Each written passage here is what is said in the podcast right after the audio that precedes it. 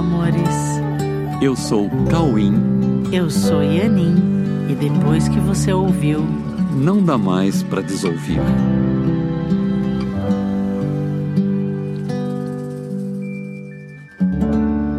Olá, meus amores. Oi, tudo bem com vocês? Novamente juntinhos aqui e lembrando para vocês sempre estarem verificando as nossas redes, porque em breve teremos novidade para vocês, tá bom? Além do curso A Verdade Presencial, né? Que a gente abre turma duas vezes por ano. A nossa a próxima turma vai ser em janeiro e você já pode começar a se preparar para isso, fazendo os nossos workshops. O workshop A Verdade Presencial, o próximo será 26 e 27 de agosto.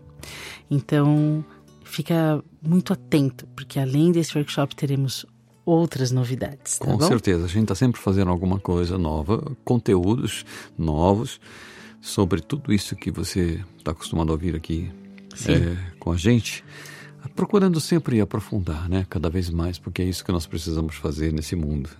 Com certeza. Então acompanhe arroba Coexiste Oficial para você ficar sabendo de tudo o que a gente coloca no mundo, tá bom? Então, Vamos ao tema de hoje? vamos lá.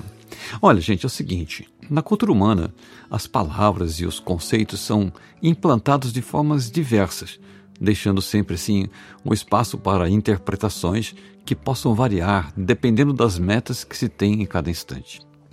Há dois conceitos no mundo que, se entendidos de forma direta e objetiva, podem simplificar muito as coisas e tornar mais facilmente alcançável o que parecia ser utópico. Então, o tema do nosso episódio de hoje é santidade e devoção. Vamos falar sobre santidade e devoção. Pois é, mas o que é santidade, afinal? Né? E como a devoção pode nos ajudar a colocar esse conceito de santidade de uma forma realista na nossa vida, de uma forma objetiva e otimizada, é, de uma forma que facilite o nosso trânsito no nosso cotidiano neste mundo. Santidade é simplesmente o resultado de se permitir assumir a pureza do estado de ser o que nunca deixou de ser. Pureza é o estado natural, sem acréscimos ou sem adição, do que não pertence à condição de ser. Pureza é o estado de realidade, sem ilusões que possam tentar fazer parecer que a realidade sofreu mutações que, na verdade, são impossíveis. Pureza, então, é o estado de não se iludir com modificações no imutável. Santidade é o assumir do estado puro de existir. Para ser o que se é, não é necessário fazer nada. Santidade é simplesmente o que somos conforme fomos criados por Deus. O que Deus cria é impossível alterar, a não ser em ilusões ou em sonhos. Santidade é, portanto, o que sempre foi e sempre será. Como então pode ser tão distante a condição de santidade para qualquer pessoa?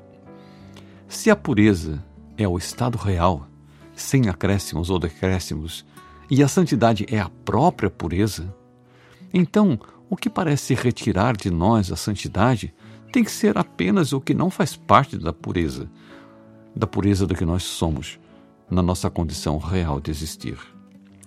Como então alcançar a condição de ver que isso é realmente assim e assumir essa condição ou essa santidade? Como é esse estado de ser o que somos sem impurezas? Como se sente alguém que alcançou esse estado de pureza? Foi essa a resposta que Jesus deu aos seus seguidores quando ele disse: Eu sou o caminho, a verdade e a vida. Ninguém chega ao Pai senão por mim. Quando ele disse isso, ele estava querendo dizer também que ele havia assumido o seu estado natural, real e santo de ser. Sim, quando ele disse: Vocês podem fazer obras iguais ou ainda maiores do que as que eu fiz. Ele estava dizendo que todos podem alcançar o estado puro de ser e, portanto, o estado santo de ser. É a nossa santidade ou o nosso estado puro de ser que nos permite fazer tais obras, porque é nesse estado que o nosso contato com Deus se restabelece. Nós somos a extensão de Deus e nós herdamos de Deus os atributos que Deus compartilhou conosco. Mas nós não podemos jamais nos separar de Deus, nem mudar a realidade que nos faz existir em estado de pureza, em estado de santidade. Se não estamos vendo a nossa santidade, é porque estamos apenas desfocados do que somos e precisamos apenas restabelecer esse foco. É aí que entra outro conceito, o outro conceito de hoje, que é a devoção.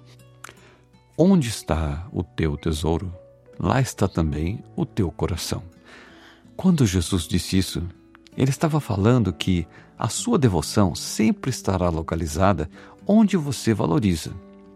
Olha, valorize a visão da sua própria santidade e você fará brotar na sua mente uma atração natural pela devoção para encontrar essa sua santidade.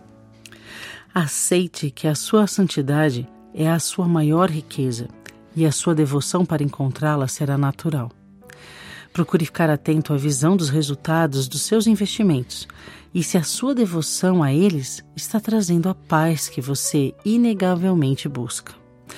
Não tente esconder de você mesmo os resultados dos seus investimentos, pois somente após localizar equívocos em suas escolhas é que você poderá escolher por novos investimentos.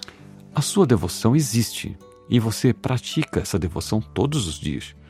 A questão é se você está investindo na verdade da sua santidade ou nas ilusões das impurezas que você acreditou que passaram a fazer parte do que você chama de eu, do que você chama de minha vida.